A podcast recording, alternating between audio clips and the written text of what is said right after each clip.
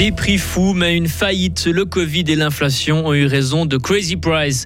En 40 ans, la recherche a fait des avancées extraordinaires dans la lutte contre le sida. Une femme va arbitrer pour la première fois un match dans la très masculine Coupe du Monde de foot. Météo, même type de temps jusqu'à la fin du week-end, nuageux avec des températures hivernales. Bonsoir Vincent Douce. Bonsoir à toutes et à tous.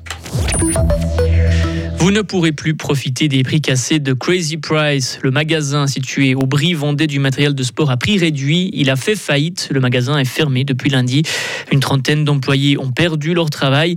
Contacté, un des administrateurs évoque des difficultés depuis le Covid et l'inflation a encore empiré la situation de surendettement. Plusieurs entreprises seraient intéressées à reprendre les locaux du magasin situé au Brie. Nous sommes le 1er décembre. C'est la journée mondiale de lutte contre le sida. 40 ans après la découverte officielle du virus, la recherche a fait de très grands progrès. Aujourd'hui, il est possible de prendre un traitement et de vivre longtemps en bonne santé.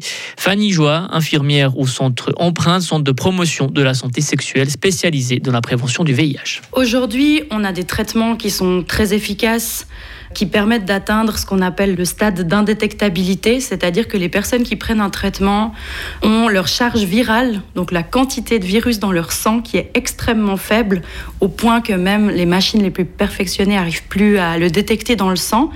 Et ça, ça amène en fait les personnes à ne plus pouvoir le transmettre. Donc une personne séropositive sous traitement ne transmet pas le virus. À la fin de l'année passée, on estimait que 38 millions de personnes vivaient avec le VIH à travers le monde. Deux tiers se trouvent en Afrique. Comment se répartir les parts du gâteau fiscal? À Berne, les élus fédéraux débattent du projet qui prévoit d'imposer à 15% toutes les entreprises qui dépassent les 750 millions d'euros de chiffre d'affaires. Au cœur des discussions, la répartition de ces recettes fiscales. Le Conseil national a plaidé aujourd'hui pour un partage égal entre la Confédération et les cantons. Le Conseil des États veut lui privilégier les cantons, 75% de l'enveloppe pour ces derniers et le reste à la Confédération. C'est une bonne nouvelle pour les locataires de Suisse. Le taux d'intérêt de référence établi par la Confédération reste fixé à 1,25% malgré la hausse des taux hypothécaires. Si le taux de référence augmente, il permet aux bailleurs d'augmenter le loyer, mais ce n'est pas le seul critère. L'inflation joue aussi un rôle. Ce maintien est un soulagement pour le Conseil national socialiste Christian Dandrès. C'est assez logique parce qu'en fait le taux est calculé aujourd'hui de manière un peu différente de ce qui était le cas au début des années 2000. Avant c'était les nouvelles hypothèques des banques cantonales, donc il pouvait y avoir des variations assez importantes. Aujourd'hui c'est des moyennes pondérées et donc les locataires n'en ont pas profité ces dernières années parce que les taux d'intérêt hypothécaires ont diminué plus rapidement que le taux de référence.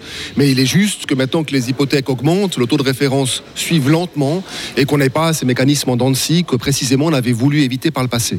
Et c'est aussi une bonne nouvelle parce que comme l'inflation est très forte et que c'est aussi un critère de majoration de loyer, si on avait en plus le taux d'intérêt hypothécaire qui était passé à 1,5, ça aurait justifié des majorations de loyer de presque 3%, ce qui aurait été une catastrophe dans le contexte actuel. Le taux d'intérêt de référence est fixé tous les trimestres. Il sera donc réévalué en mars.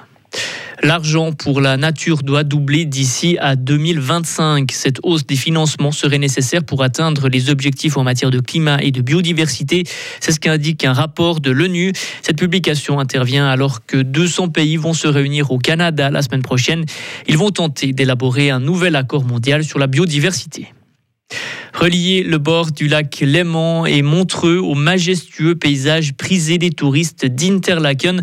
Tout ça sans devoir changer de train avec un trajet qui dure 3 heures et 15 minutes. Ça sera possible dans 10 jours, dès le 11 décembre prochain. Cette liaison est attendue depuis près de 100 ans. Ce train va donc relier trois hauts lieux du tourisme suisse, Montreux, Gstaad et Interlaken.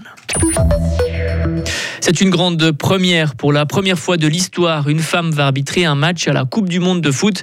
Stéphanie Frappard va être l'arbitre central du match entre l'Allemagne et le Costa Rica, une rencontre qui débute ce soir à 20h.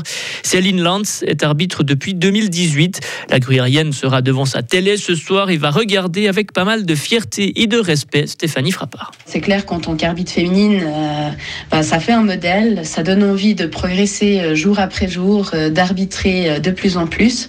Et puis ça montre aussi qu'il y a de l'avenir pour l'arbitrage féminin et puis que les femmes peuvent aussi être prises au sérieux dans un monde d'hommes.